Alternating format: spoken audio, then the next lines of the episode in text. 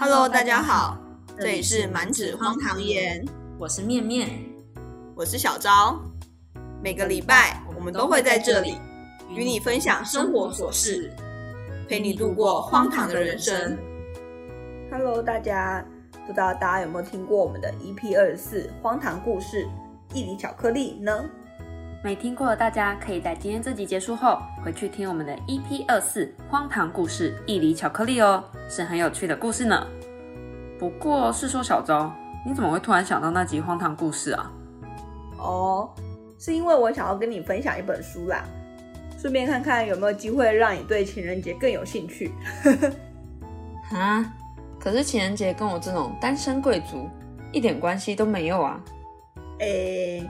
如果你是不婚不谈恋爱主义者，那情人节跟你唯一的关联应该就是你情人节当天出门，呃，记得要戴墨镜。那划手机的时候也要戴墨镜，避免眼睛受到过多的刺激。不过如果你是想要谈恋爱，只是目前刚好单身的话，我倒是可以跟你分享一本书，让你学学里面实用又容易上手的攻略技巧。我们从职场攻略手册要转行变成恋爱攻略手册了吗？我们的目标是变成大家生活中各方面的攻略。好了，没有啦。今天想要跟大家分享的这本书呢，叫做《随心所欲操控人心的暗黑心理学》，心机无罪，成功有理，以心理学作为武器，轻松收服任何人。哎，为什么听起来像一本绿茶秘籍啊？No no no，这是合理的使用一点小心机，还不到绿茶的程度啦。这本书里面总共有十二章哦，除了恋爱的部分，也有像是职场关系，教你怎么操控部下跟主管的心理，或者学习自我暗示，教你怎么改变自己；读心术，从小细节观察他人内心真实的想法。怎么越来越恐怖了？这是黑魔法吧？虽然感觉是蛮实用的了，不要紧张。好啦，虽然在开始分享这本书之前，就先跟大家分享书的结语。这个逻辑顺序好像有点怪，不过我觉得结语当中有一段话还蛮重要的，所以就还是先提出来跟大家分享啦。作者在结语里写道：本书虽然下了“随心所欲操控人心”的这个书名。但在这里想要强调的，并不是怀着恶意操控他人。其实人们不论好坏，都具有影响、操控他人的力量。我们希望阅读本书的你，能够了解自身具备这样的力量，学会运用自如，并将这些心理技巧作为迎接人生挑战的有力武器，并逐渐自觉拥有的力量而成长，展开丰富充实的人生。获得更多更多的幸福哦，这让我想到我们在 EP 十四的说书养成三十个变有钱的好习惯，有提到说有一个副习惯就是训练别人如何对待我，感觉跟操控别人有一点点像哎。嗯，我也觉得，不过感觉到这里更进阶了，我们可以直接操控别人的心理哎。作者在第一个章节里就透过主角的口中说。人心就如同抛下鱼饵，就开心的前来吃饵的鱼。只要在鱼钩巧巧挂上鱼饵，就可以轻易的钓起上钩的猎物。头脑灵光的人呢，都是以这样的方式随心所欲的操控人心。嗯，作者是心理学家吗？感觉心理学被他讲的超强的，好像什么都可以做到一样。不过我之前看节目的时候，有一位心理学家说。虽然心理学的理论或技巧乍听之下很像是魔法，但其实它跟物理、化学一样，是一门透过实验去反复验证、很严谨的科学。所以他说，我们可以觉得心理学很神奇，但不要去魔化心理学。没错没错，作者是日本的心理学家齐藤勇，他出了很多书，包括呃与人相处一口气变得超轻松的人际关系诀窍、漫画。忍不住一试的心理学等等，致力于向大众推广心理学的实用目的。而我觉得这本随心所欲操控人心的暗黑心理学，心机无罪，成功有理，以心理学作为武器，轻松收服任何人。这本呢，好像是他最有名的书诶。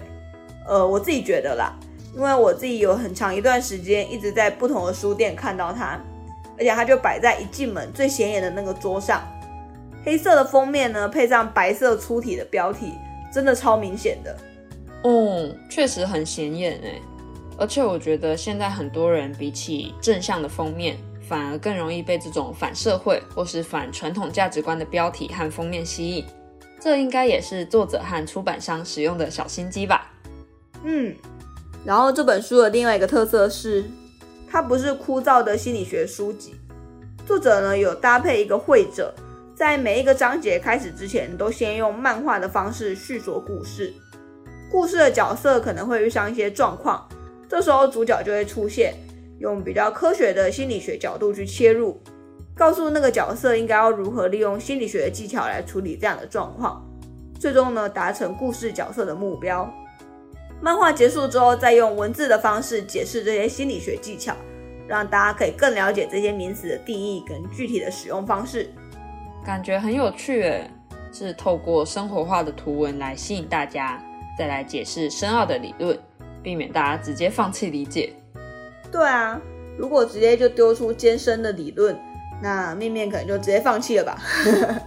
哎，不要偷攻击我。那我们就开始跟大家分享书中的内容吧。相信大家已经迫不及待了。大家一起来学习暗黑心理学，Go Go Go！那在这里，我要先问问面面跟大家：当你在一开始认识一个人的时候，你会先注意他什么部分呢？嗯。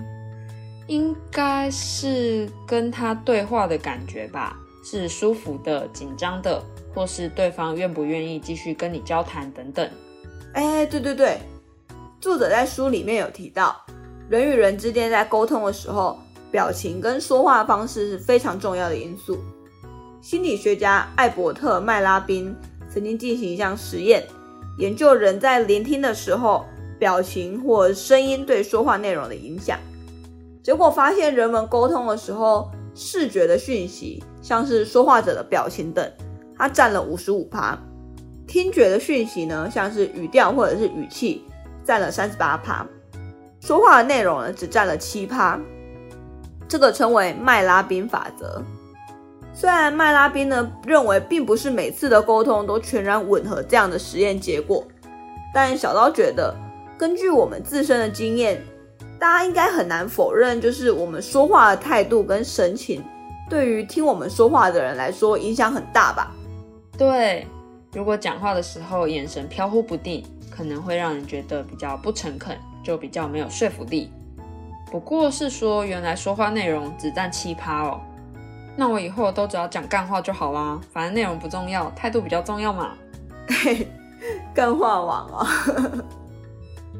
不过我觉得除了表情跟态度之外，外表也蛮重要的毕竟视觉讯息占的比例最重，而且第一印象是很重要的。不是有流传一句话吗？人帅真好人丑性骚扰。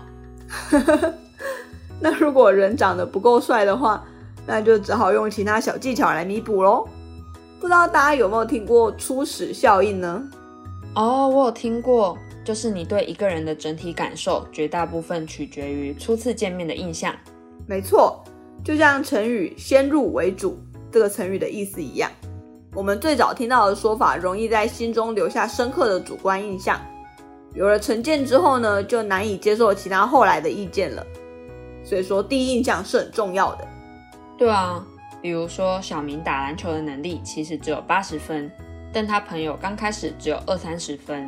那在他朋友的心里，小明就是很会打篮球的人。即使后来遇到了九十分甚至一百分的人，或是朋友自己成长了，在朋友的心里，小明还是会维持着打篮球很强这样的形象。话说，除了初始效应啊，其实还有另外一个效应也很重要，大家一定要把握住的，就是时近效应。时近效应的时呢，是时间的时，近是靠近的近。顾名思义，就是时间序。越接近现在的事件，越容易让我们留下深刻的印象。我觉得实境效应跟曝光效应好像有点类似，诶，就是有种多刷点存在感，让对方对你更有印象的感觉。不过相比之下，到底是初始效应比较重要，还是实境效应比较重要啊？嗯，我觉得应该差不多诶。书上有一张图片告诉我们，我们对某个人事物的印象深浅，跟时间远近呈 U 字形。大家可以想象，就是大写的英文字母 U，U 不是两边高高的，然后中间比较低吗？其实我们的印象就跟这个大写的 U 字母一样，开头跟结尾总是让人印象深刻，而中间的过程反而就没有那么强烈的印象了。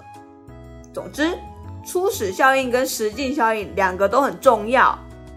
不过啊，依据我们自身的经验，面面，你有觉得哪一种比较重要吗？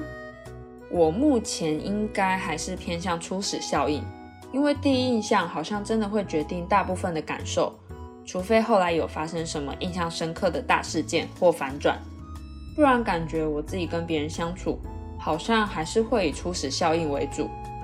嗯，我自己的经验也是偏重初始效应，因为像我本人就其实蛮擅长装乖的，第一次见面我都会超乖超客气的。不过，这当然不是说不重视实际效应啊。我意思是说，我觉得一直到跟别人结束谈话之前，至少都要保持中规中矩的，至少不要出错，这样就好了。你这个双面人，好啊，也是啦。而且态度真的很重要哎。我觉得不卑不亢、落落大方的态度比较好，因为相较于很高傲或是很畏畏缩缩的态度，保持平常心。亲切的态度比较能够让人亲近，大家也会比较喜欢这种人。没错没错，作者在书里也有提到这个哦，就是当我们在跟他人沟通的时候，如果将下巴抬高二十度，会给人最愉快亲切的印象。而且要注意，就是不能抬太高哦，一旦下巴不小心抬得太高，到大概三十度的时候，就反而会给人一种傲慢的感觉。这样是要随身携带量角器吗？不过好像有一款 A P P 可以测你看手机的角度，诶，初始用意是希望大家使用手机的时候不要过度低头，搞不好就可以拿来检测自己的抬头高度。但二十度听起来好奇妙哦，不应该是平视对方吗？所以是零度之类的。嗯，我自己觉得平视也 O K 啦，感觉角度并不是百分之百的硬性规定，但就是不要那种很骄傲的把下巴抬得很高的那种就好了。嗯，也是啦。那在建立了完美的第一印象之后，该怎么迅速拉近跟暧昧对象的距离呢？用我前面说的曝光效应吗？有事没事就来个巧遇，刷刷存在感，或是找找共同兴趣或话题之类的。哎，可以哦。而且我觉得有一招比刷存在感更强的，就是定着效应。那要怎么使用定着效应呢？首先，如果你跟暧昧对象之间有共同朋友，那你就一定要好好利用，而不是 我说要好好拜托朋友帮帮你了。这个小技巧就是先笼络朋友，让他跟你站在同一个阵线。我觉得人类是蛮奇妙的动物啦，大部分的人呢都希望别人跟自己会有相同的想法，就是有一种被认可的感觉吧。而且，如果我们听到别人有跟自己相同的看法的时候，就会更加坚信自己的看法。所以，只要一开始暧昧对象认为自己对你的感觉还不错，那你就可以利用定着效应，通过朋友逐渐加强自己在暧昧对象心中的好印象，不断的提升好感度。哦，但我觉得这个技巧的前提是好友对你没兴趣，或是好友有另一半什么的。不然感觉很容易弄巧成拙，或是产生误会。不过如果没有共同朋友，这招不就不能用了吗？嗯，如果没有共同朋友的话，那就自己制造共同朋友。第二个小技巧就是这个，不直接靠近目标，而是接近交友圈。如果我们突然靠近暗恋对象啊，或者比方说在路上就直接搭讪妹子好了，通常大家就会吓到嘛。而且可能就会本能的保持戒心或者疏远我们，但相反的，如果我们是去接触对象所在的那个团体，对方可能是一群他们互相熟识的人嘛，他们就会相较于单独一个人的时候更为松懈心防，就比较不会那么有敌意。而且这也是一种小技巧，叫做社会认同哦。社会认同是指当人们属于某个团体或组织的时候，容易觉得这个团体里面的人跟自己是同一挂的，那也就比较容易亲近。可能真的是好用的技巧吧，但我觉得也太累了吧！要认识一个人，还要先认识跟社交这么多人，哦，太累，太累了，母汤母汤。不然来试试看技巧三好了。技巧三是在对方心情低落的时候，是感情升温的绝佳机会。虽然莫名听起来感觉超渣的，不过这不是要我们去趁虚而入什么的啦。应该说，大家难免都会有心情不好的时候嘛。那这时候内心多少就会希望得到一些别人的安慰啊。所以只要身旁有人示出善意。就容易对那个事出善意的人抱持着蛮大的好感。更进阶一点的是，如果是在自尊心比较低落，或者是受到伤害时，相对就会觉得周围的人看起来更优秀、更有魅力。这时候得到他人的善意的话，就会比平时更容易对于对方抱持着好感的心理倾向。而这个就叫做善意的自尊理论。不过我之前有听说。当女生把对方当成垃圾桶吐苦水的时候，有很大的可能就只是把对方当朋友，诶，因为会想要在好感对象面前维持坚强的一面吧。嗯，感觉好像不太一定诶。我觉得可以理解假装坚强的那个心态，但有时候可能就是还来不及伪装，或者是有人识破你的伪装，抢先来安慰你，这时候真的不得不说，就会心里暖暖的，好感度冲一波，诶。对啊，主要还是对方主动示破，大部分自己示弱的，通常都只是把对方当朋友而已，所以很容易让别人会错意。嗯，那接下来，当我们跟对方变得比较熟的时候，可能就会想要约对方吃个饭啊，或者是出去走走之类的，但又害怕会被拒绝，该怎么办呢？这时候第四个小技巧就派上用场啦。第四个技巧是。使用容易诱导对方的魔法询问法，魔法？什么神奇的巫术？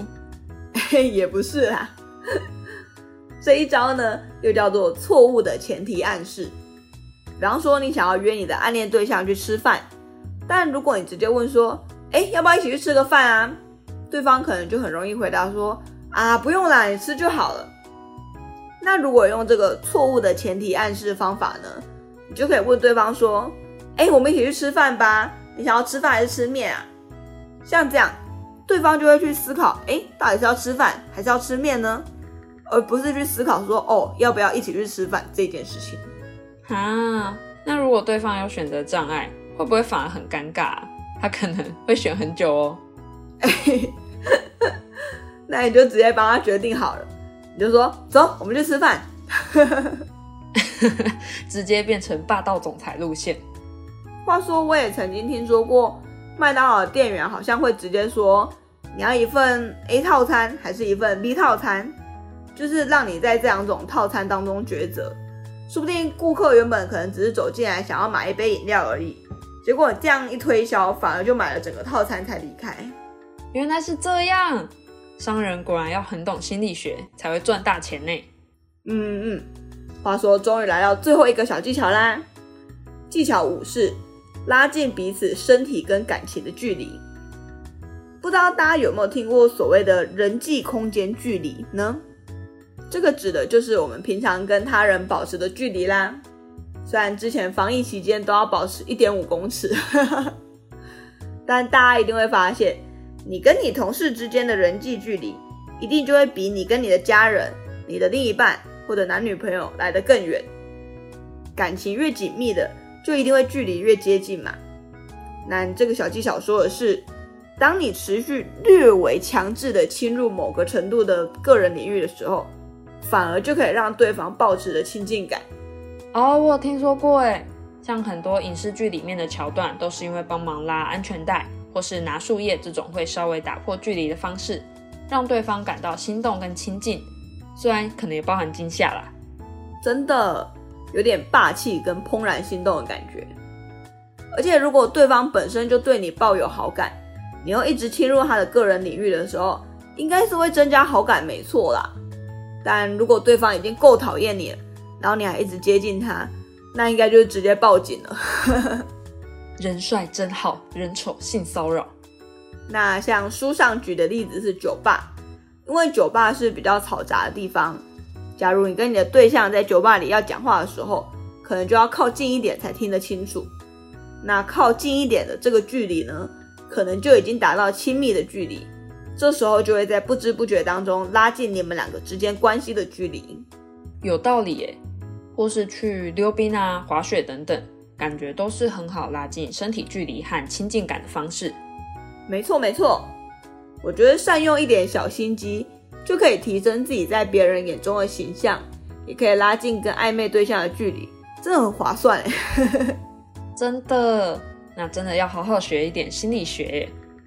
不过刚刚前面讲的只是拉近物理上的距离，书里有提到什么方法可以明确拉近双方心理的距离吗？就是可以更进一步之类的。有是有啦，但现在不要告诉你。哎，好啦，没有啦，主要也是因为我们这一集时间也差不多了。那小昭把更进一步的方法以及吸引对方，不要让对方离开的方法放在下集。有兴趣或者想要说服暗恋对象的人，千万不要错过啦！记得也先订阅我们的 Podcast 跟 IG 就对啦。我们的 IG 是满纸荒唐言，O 点 observe 点 worth，欢迎大家来留言告诉我们你的心得，或是告诉我们你想听什么，也别忘了追踪起来。那我们就下周见啦，拜拜，拜拜。